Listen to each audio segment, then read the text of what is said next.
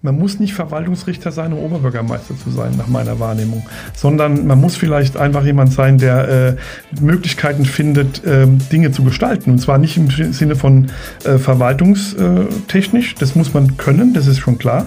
Aber ich glaube auch, und, äh, und das lehne ich mir mal ein bisschen auf dem Fenster, ich könnte mir auch vorstellen, ähm, unabhängig von einer Verwaltungskarriere eben auch einen, einen Job eines Oberbürgermeisters zu machen. Damit meine ich nicht den in Mannheim, sondern grundsätzlich.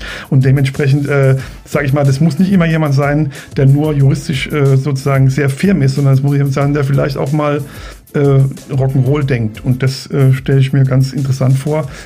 Er ist Musiker, Kulturmanager, politisch aktiv und einer, der mit seinen 55 Jahren schon auf ein faszinierendes und unterhaltsames Leben zurückblickt. In Mannheim ist er bekannt wie ein bunter Hund, aber in seiner Biografie stecken noch einige Überraschungen. Die Rede ist von Markus Sprengler. Herzlich willkommen zu Mensch Mannheim, dem Interview-Podcast des Mannheimer Morgen. Mein Name ist Carsten Kamholz und hier spreche ich mit Persönlichkeiten aus Mannheim und der Region über Themen, die sie selbst oder die Gesellschaft bewegen. Nun zu meinem Gast. Hallo, lieber Markus Sprengler. Hallo, lieber Carsten Kamholz. Ich habe über Sie einmal eine bemerkenswerte Bezeichnung gehört. Sie seien ein Gesamtkunstwerk. Finden Sie das auch? Interessante Bezeichnung. Also die im Intro haben Sie ja gesagt, äh, unterhaltsames Leben, das äh, würde das auch treffen. Also ähm, Gesamtkunstwerk ist ja immer so eine Geschichte. Ich mache halt immer gern viele Sachen parallel und kann mich nicht an einer Sache festhalten. So gesehen passt äh, das Thema Gesamtkunstwerk mit vielen Facetten. Wird schon passen, glaube ich schon. Wenn man Ihr bisheriges Leben so betrachtet, dann stellt man fest, da sind so viele Facetten und viele parallel laufende Profile. Und da gibt es viel zu erzählen. Würden Sie sagen, da gibt es dennoch einen roten Faden, der sich durch Ihr Leben zieht? Absolut. Also ich organisiere gerne und ich habe sozusagen gerne Sachen, die sich miteinander vernetzen. Und also es ist nicht so, dass ich irgendwie äh, Metzger bin und andererseits äh, gern Musiker wäre und die beiden Sachen nicht miteinander zu tun haben, sondern ich habe im Prinzip wirklich äh, immer mit den Dingen, die ich tue, gibt es auch Sachen, die sich grundsätzlich immer so in so einer Vernetzungssituation befinden. Also ich mache irgendwie äh, Kulturangebote oder ich mache einen, einen, Kongress, organisiere ich, aber dazu kommt eben auch, dass ich die Musik dann dafür mit, äh, mitgestalte oder organisiere. Und so kommen dann wieder Dinge zusammen. Und ich glaube, äh, so gesehen ist es schon so, dass immer das eine mit dem anderen was zu tun hat. Jetzt gehen wir mal in Ihre Biografie und ich kann Ihnen sagen, das lohnt sich. Also, Sie sind in Kaiserslautern geboren, genau. als einziges Kind einer Arbeiterfamilie. Mhm. Das hat Sie definitiv geprägt, aber auch der Kontakt zu amerikanischen GIs mhm. und deren Musik. Wie ja. war das damals?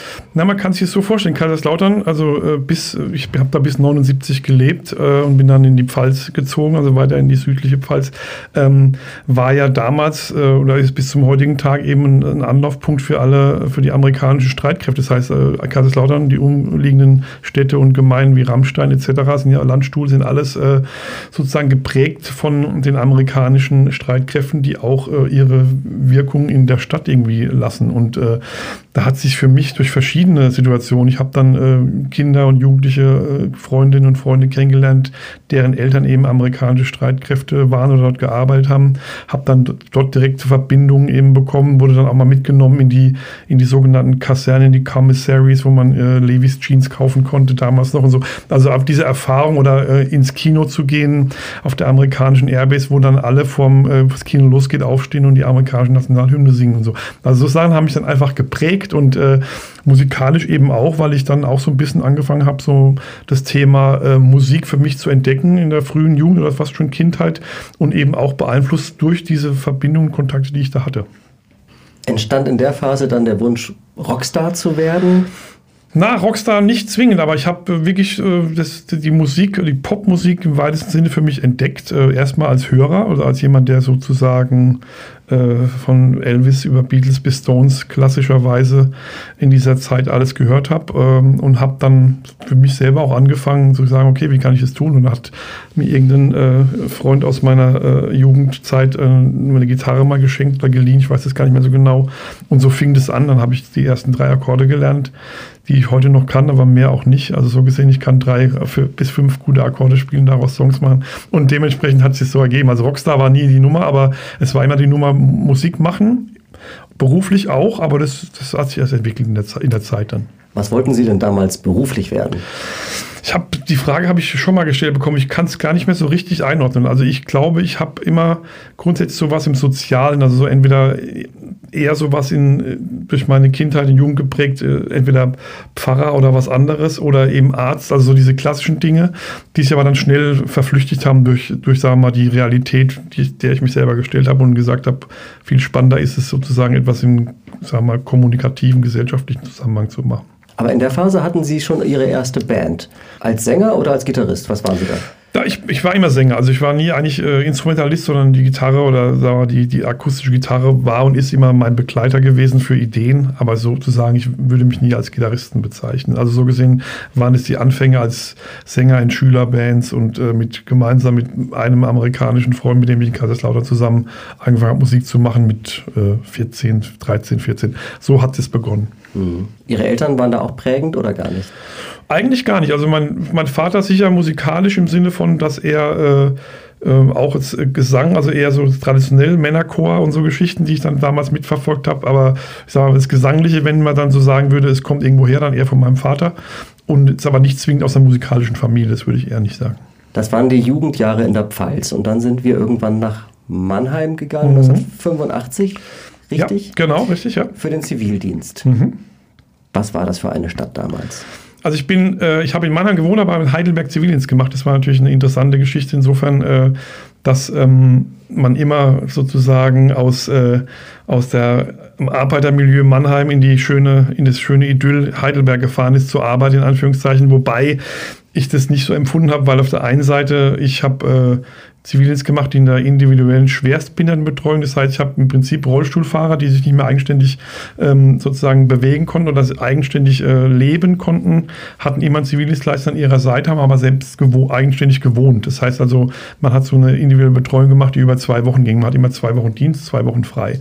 Und das war so für mich eine, insofern eine prägende Geschichte. 85, da war ich 19 oder ja, fast schon 20, ähm, habe ich einfach ähm, für mich so gemerkt, was es sozusagen für, für Risse, auch sozusagen soziale Risse in der Gesellschaft gibt, die man, die man gar nicht äh, in so einem Alter wahrnehmen würde, wenn man nicht so einen Job machen würde. Und äh, für mich war das extremst, wie soll ich das sagen, ähm, die Augen öffnend, äh, gerade so im Sinne von selbstbestimmtes Leben eines Behinderten. Also ich habe einen Rollstuhlfahrer, dessen Namen ich natürlich nicht nenne, damals jeden Morgen um 10 in die Kneipe gefahren, weil es sein Wille war und haben abends um 10 wieder rausgeholt. Und das war sozusagen mein Job. Und ähm, das zu erleben in so einem jungen Alter ist für, war für mich schon prägend im Sinne von, sowas kriegt man nicht einfach mal äh, präsentiert, sondern sowas erlebt man, wenn man sich selber darauf zubewegt. Und das fand ich für mich sehr prägend an der Stelle.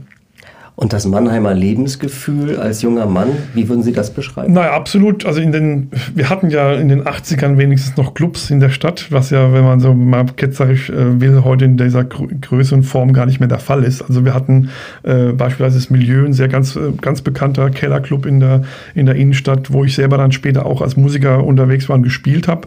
Aber in der Zeit, äh, als ich hier war, eben oft besucht habe als Gast, äh, war dort dienstags, dienstags Newcomer-Bands und donnerstags relativ viel im im Jazzbereich unterwegs war. Das heißt, man hatte eine, eine prägende Zeit, äh, die musikalisch für mich in Mannheim sehr spannend war. Also ich sag mal, vor Popakademie-Zeiten war in Mannheim, was Clubs betrifft, definitiv mehr los. Und äh, das haben wir heute in der Form, was Live-Musik betrifft, weniger. Und dementsprechend hatte ich da schon also viel Spaß und es war auch eine gute Erfahrung. Sie wären ja fast evangelischer Diakon geworden. Warum denn nur fast? Genau, also es hat sich so ein bisschen durch meine hm, Arbeit, die ich so gemacht habe, als in der evangelischen Jugend. Ich habe nach Kaiserslautern in Kirche meiner Waldstraße gelebt. Meine Eltern sind dorthin gezogen. Dort war ich engagiert in der evangelischen Jugend. Zum einen als Mitglied einer Jugendgruppe, wie das so früher mal so ist und so war. Und dann eben auch habe ich eine Zeit lang und mit einem bestimmten Alter auch eine Jugendgruppe geleitet. Also das heißt, ich hatte so ein bisschen das Thema soziale Arbeit. Ähm, Freizeitaktivitäten mit Jugend, Kindern, Jugendlichen. Das war so ein bisschen so mein Thema. Es hat mir Spaß gemacht. Und dann gab es in, in Grünstadt, wo dann eben diese evangelische Jugendgruppe war, eben auch Diakon, der diese ganzen Anleitungen für Jugendleiter immer organisiert hat. Und der, den fand ich eigentlich ziemlich gut damals. Das war so ein bisschen ein Vorbild und hat mir dann überlegt, könnte ich mir vorstellen, sowas auch zu tun, weil so eine interessante Mischung aus sozialer Arbeit, äh, gesellschaftlichem Engagement und, äh, und sagen wir mal, Religion oder sagen wir mal, Theologie war. Und das hat mich damals sehr interessiert und habe das dann angefangen und ähm, habe dann in Bad Kreuznach äh, in den evangelischen Diakonieanstalten eben diese Ausbildung angefangen. Das ist ja im Prinzip so eine Kombination aus, aus ähm, Arbeit und Studium und habe aber das eben bis zum vierten Jahr gemacht und das fünfte Jahr, was sozusagen dieses Abschluss war mit der Diakonenweihe, das habe ich dann eben nicht mehr äh, vollzogen, weil ich ähm, dann andere Pläne hatte. Es hat in den vier, fünf Jahren hat sich dann einfach was anders entwickelt und da war dann dieser Berufswunsch. Also nach wie vor war der inhaltlich interessant, aber es war sozusagen im Outcome dann nicht mehr das, was ich mir vorgestellt habe, was ich machen will. Und so gesehen war das eine Erfahrung, die ich dann aber nicht weitergeführt habe. War das andere, was dann kam, die Karriere Genau. Musik das war die Musik, richtig. Also es war insofern die Musik, weil ich sozusagen in der letzten Phase dieser Ausbildung zum Diakon äh, dann auch angefangen habe, professioneller Musik zu machen. Das heißt nicht nur mal am Wochenende irgendwo spielen, sondern dann auch mit einer konkreten Anfrage von einer größeren Band, mit der ich unterwegs war lange. Und das war der Impuls, dass dann irgendwie beides parallel auch gar nicht ging. Und dann kam irgendwann die Busters-Phase. Genau, richtig. die kam dann eben. Das war genau der Hintergrund, weil es im Prinzip damals, äh, Anfang der 90er, schon eine Band war, mit, äh, die äh, weltweit sogar getourt war und so ein relativ gutes Standing in dieser Szene hatte, was Ska und Reggae betrifft. Und äh, interessanterweise war, ähm, was ich eben erzählt hatte, der Milieu-Musikclub in Mannheim auch dieser Impuls. Also die, die Band hatte mich damals oder die Bandmitglieder von The Busters hatten mich damals mit einer anderen Band dort unten mal live spielen sehen und war auf der Suche nach einem neuen Sänger. Und so kam ich sozusagen an diesen Job. Also ich habe die Anfrage bekommen und bin dann dort eingestiegen und so hat sich es ein wenig entwickelt. Wie müssen wir uns das Leben in so einer Ska-Band vorstellen? Ist das so ein Rockstar-Leben im Tourbus, in Hotelzimmern? Äh, man wacht morgens auf und man weiß gar nicht, wo man ist? Oder wie ist das? Naja, also bestimmt in einer, in, in einer guten Mischung, aber nicht in diesem Extrem. Also natürlich ist es schon so, dass man äh, mal mit dem Tourbus unterwegs ist und man ist auch mal ähm, länger unterwegs, weil man, wir haben ganz viel in Spanien, Italien, Frankreich gespielt beispielsweise. Das heißt, wir haben auch Europatourneen gemacht und dementsprechend äh, war das schon so ein klassisches Tourleben. Man hat irgendwie äh, über so eine Tournee 30 Konzerte und ist mehr oder weniger jeden Tag unter, äh, spielt woanders, mal mit einer Pause zwischendrin. Aber natürlich kann man sich das schon so vorstellen. Aber so dieses Klischee des äh, zerkloppten Hotelzimmers, das würde ich mal sagen, das gibt es, glaube ich, eher nicht. Was es eher gibt, ist eher so eine, so eine Routine, die dann irgendwann kommt. Also der Punkt ist, du gehst im Prinzip in die nächste Halle und spielst dort wieder und äh, dann kommt ähm, der Soundcheck äh, und dann kommt das Lied zum Soundcheck und dann kommt um acht die Show und um halb elf ist sie vorbei. Also ist dann irgendwann so eine Routine, die mich irgendwann dann auch zu geführt hat, nach über knapp zehn Jahren mit der Band zu sagen, das war dann, ich habe jetzt eigentlich alle Clubs dann schon zehnmal gesehen. Also das SO36 in Berlin oder die Fabrik in Hamburg habe ich dann zehnmal gespielt.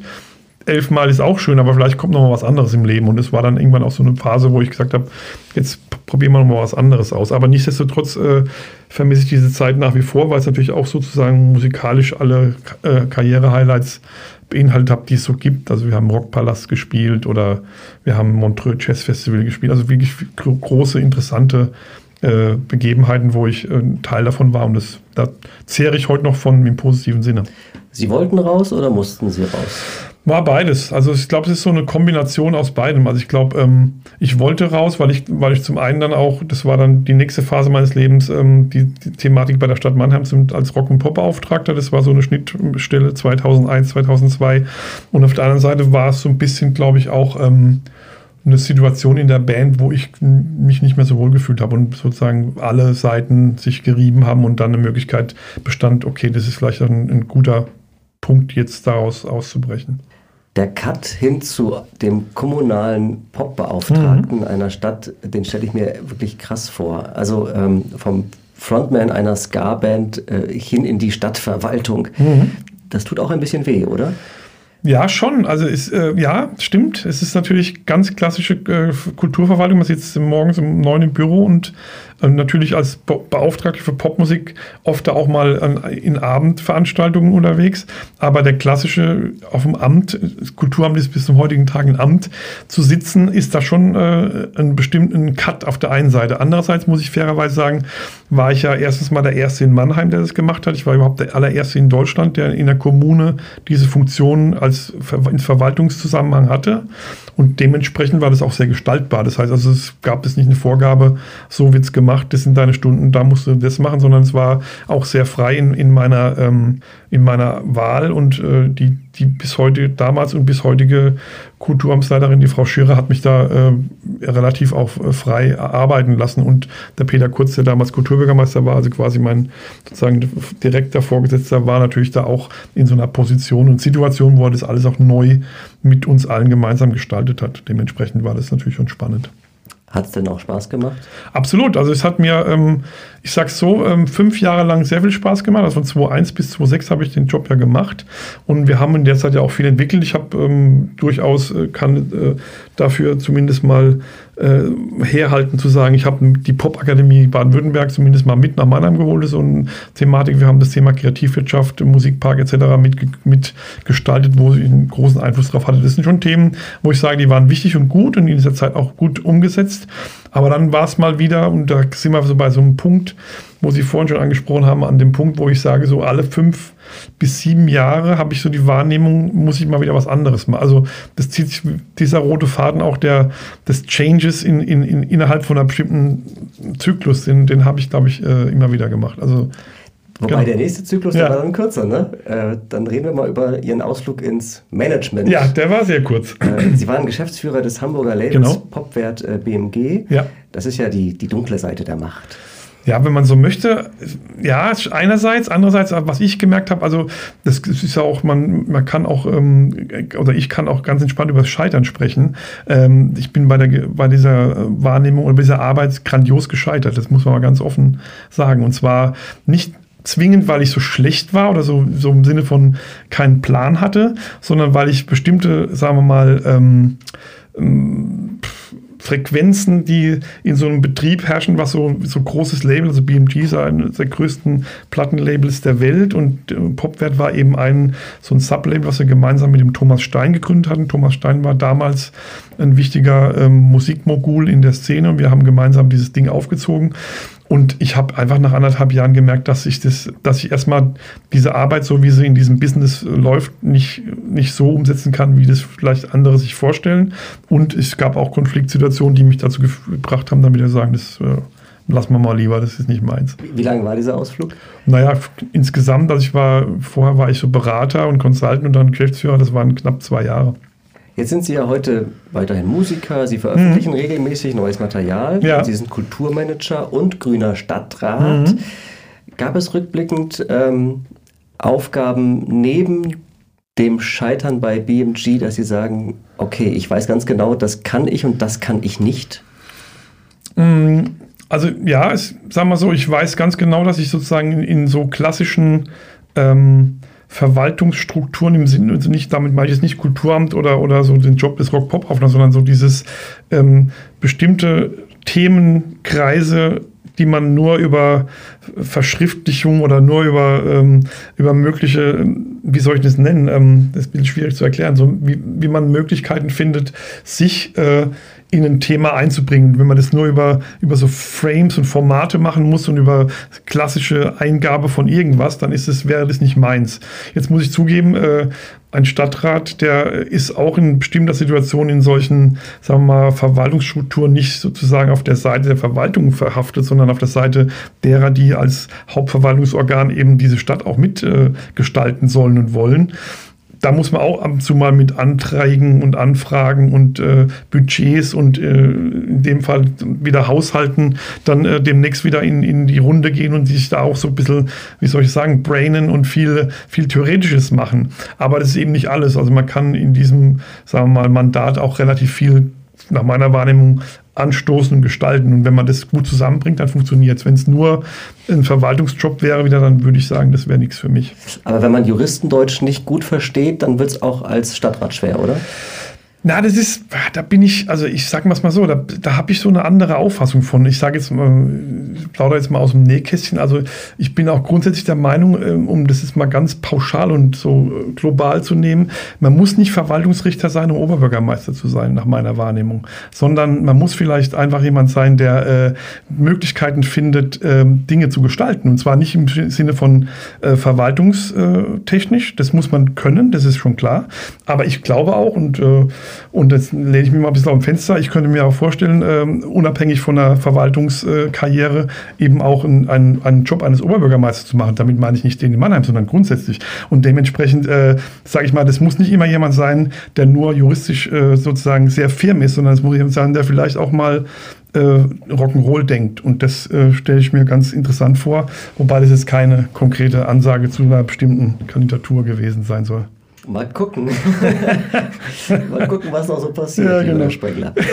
Jetzt haben wir die Pandemie seit über einem Jahr und ähm, Sie als Künstler sind in einer schwierigen Phase mhm. durch diese Pandemie. Und ähm, wie kommen Sie denn persönlich damit klar, dass es keine Konzerte, keine Festivals, keine klassischen Kulturveranstaltungen mehr geben kann? Also ehrlich gesagt immer schlechter. Ich habe die ersten, also die ersten das erste Jahr, was man so nimmt, also sprich jetzt bis, bis vor äh, zwei, äh, drei, vier Wochen, fünf vielleicht, habe ich immer so die Wahrnehmung gehabt, ähm, ich kann das ganz gut wegstecken und mir, ich kann das äh, kompensieren durch andere Dinge. Ich mache eben dann äh, trotzdem Musik, indem ich neue Songs schreibe oder neue Songs aufnehme oder ein Video zu einem Song drehe oder was auch immer. Oder vielleicht mal ein Streaming-Konzert hier und da gebe, was eher selten ist, aber was ab und zu passiert.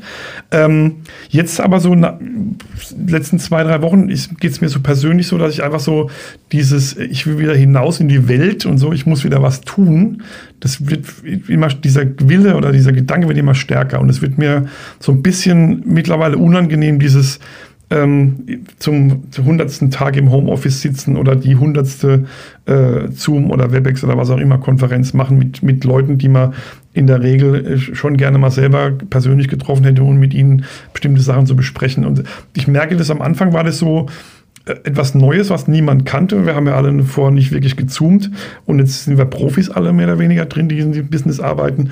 Ähm, aber ich merke einfach, dass ähm, das eben nicht reicht. Und es reicht eben nicht, äh, ein Konzert zu geben vor einer leeren Halle. Und zwar können dir 3000 Leute auf dem Bildschirm zuschauen oder noch mehr. Aber du hast dieses Gefühl sozusagen der Resonanz äh, des Publikums nicht. Und das, das geht mir, jetzt gerade wird es äh, mir da ziemlich schwer drüber. Also ich merke das in den letzten Wochen, dass mir das irgendwie jetzt auch langsam reicht. Also so. Können Sie das irgendwie kompensieren? Also gibt es da irgendwas trotzdem was Gutes, irgendwas Neues, äh, was Sie da noch mitnehmen?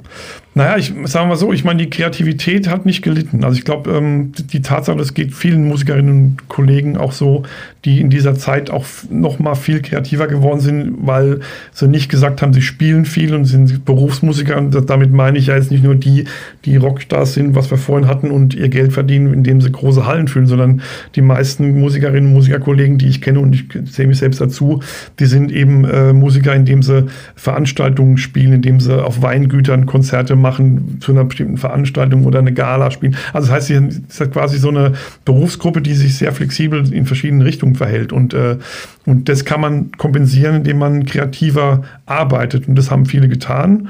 Und das ist ein Ausgleich, der macht Sinn, sonst wäre das natürlich noch viel schlimmer. Aber ich glaube, ähm, langfristig oder auch mittelfristig ist es etwas, was niemand äh, sozusagen einfach so wegsteckt. Auch wenn es abgedroschen klingt, Sie sind ja schon ein Typ, der sich immer wieder auch neu erfindet. Mhm. Was werden wir denn erleben in den nächsten fünf bis zehn Jahren? Was wird ein Markus Sprengler in zehn Jahren machen? Ja, ich ich habe immer Visionen, die haben, da haben wir jetzt auch ein Thema ja gar nicht angesprochen. Ich bin ja seit äh, fast zehn Jahren sehr aktiv in Afrika. Ich habe ähm, zum einen vor zehn Jahren gemeinsam mit einem Kollegen eine Hilfsorganisation gegründet, die heißt Spine Alliance. Die macht äh, Wirbelsäulenoperationen in afrikanischen Ländern. Das heißt, wir akquirieren Ärzte und, und Material, das vor Ort operiert und mit äh, Ärzten vor Ort eben auch Schulungen macht, damit die es irgendwann selbst auch können. Das habe ich jetzt lange Zeit in Sierra Leone gemacht und in Gambia und in Sambia, also im südlichen Afrika und im westlichen. Und jetzt bin ich ja seit einer geraumen Zeit in Namibia aktiv, wo wir ähm, wo ich unter anderem bei einem Projekt dabei war, das heißt Hit the Beat. Das ist quasi auch so ein ähm, musikalisches Austauschprojekt, was die Würth-Stiftung äh, angeleiert hat, wo ich quasi als Dozent und Coach unterwegs war und immer noch bin eigentlich. Und jetzt quasi, wenn man so möchte, so ein bisschen so einen Aufhänger dafür bekommen. Ähm, ich bin ein, als Stadtrat für meine Fraktion auch Sprecher für Internationales und ich habe jetzt gerade angeleiert, dass wir die Möglichkeit finden, dass wir mit Namibia versuchen, eine Projektpartnerschaft zu gründen, die auch so ein bisschen über das Thema kultureller Austausch und kreativwirtschaftlicher Austausch geht. Also das heißt, sozusagen das, was ich da schon gemacht habe, in, in diesen Ländern nochmal auf eine andere Ebene zu bringen. Und da kommt es noch als Klammer, Abschluss dazu, dass Udo Dahmen der Popakademie aufgrund meiner ähm, ähm, Recherche und auch meiner Kontakte dort jetzt eben anfängt, mit Namibia ein Urban Music äh, Project dort zu machen, wo wir gemeinsam eben versuchen, gerade was zu erarbeiten. Also so gesehen, ich könnte mir vorstellen, in einer mittelfristigen Umsetzung auch mal länger was in Afrika zu machen als Idee, so im, im, im Bereich Kultur und Gesellschaft. Und Mannheim als Homebase verlassen? Das ist eine gute Frage. Ich bin ja italienisch verheiratet. Meine Frau kommt aus Mailand und ähm, die Grundidee, mal zu, drüber nachzudenken, ob man sich äh, irgendwann mal in, in, in, Anführungszeichen im Alter, wobei das ist ja immer so eine Sache. Ich glaube, dieser, dieser Gap äh, oder dieser Schnitt 65 Pensionen und dann machen wir was anderes, den kenne ich nicht für mich, aber den gibt es, glaube ich, in dieser Form, zumindest wenn man Selbstständiger äh, ist und im Berufsleben nicht jetzt äh, quasi 9 to 5 in einem Angestelltenverhältnis macht, dann ist das sowieso anders. Und dementsprechend kann ich mir halt vorstellen, auch ähm, woanders zu leben. Es könnte Italien sein, wer weiß, aber das ist wirklich noch sehr unkonkret. Lieber Herr Sprengler, wir kommen schon zum Finale. Ja. Und ich bitte Sie, die folgenden drei Sätze zu beenden. Okay. Das für mich schönste Erlebnis auf der Bühne war das Montreux Jazz Festival in der Miles Davis Hall. Wann war das? Das war 1995 das schlimmste Erlebnis auf der Bühne war? Das schlimmste Erlebnis auf der Bühne war, ähm, in Nürnberg habe ich äh, auf die Bühne gekotzt. Während der Show. Ähm, Alkohol? Nee, ich glaube, es war schlechte äh, Falle mit Pesto. Und danach äh, habe ich, äh, also es ist schon lange her wieder, aber ich habe wirklich, äh, das war das einzige Mal und das ist auch peinlich, wenn vor dir irgendwie knapp 1000 Leute stehen. Und, du, und das Interessante war, diese Bühne hatte kein Backstage. Das heißt, du musstest, du konntest nicht weg und du musstest irgendwie gucken, dass du also ich weiß nicht, äh, ob man das im, äh, im äh, Mensch Mannheim Podcast sagen darf, aber wir haben das äh, einfach auf die Bühne gekotzt. Punkt. Alle haben es gesehen. Okay, gehört. Gehört. Ich bin begeisterter Mannheimer, weil. Weil es eine absolut vielfältige Stadt ist für mich, vielfältig in, in alle Richtungen, kulturell, äh, was, äh, was eine migrantische Community betrifft, was die Menschen betrifft, die mir hier äh, antrifft, was die, sagen wir mal, für mich äh, stadtgesellschaftlichen Ideen sind, die man nach meiner Wahrnehmung immer noch weiterentwickeln kann. Also es gibt äh, in Mannheim vieles, was ich gut finde, aber vieles, wo ich glaube, wo man noch gemeinsam und viel dran arbeiten muss. Lieber Markus Sprengler, tausend Dank für das Gespräch. Vielen Dank. Das war Mensch Mannheim, der Interview-Podcast des Mannheimer Morgen. Ich bin Carsten Kamholz und ich freue mich über jede Rückmeldung und Ideen für weitere Folgen. Schreibt am besten an podcast.marmo.de, folgt uns auch auf Facebook und Instagram und vergesst nicht, uns zu abonnieren oder eine Bewertung bei Apple Podcasts zu hinterlassen. Bis zum nächsten Mal in zwei Wochen bei Mensch Mannheim.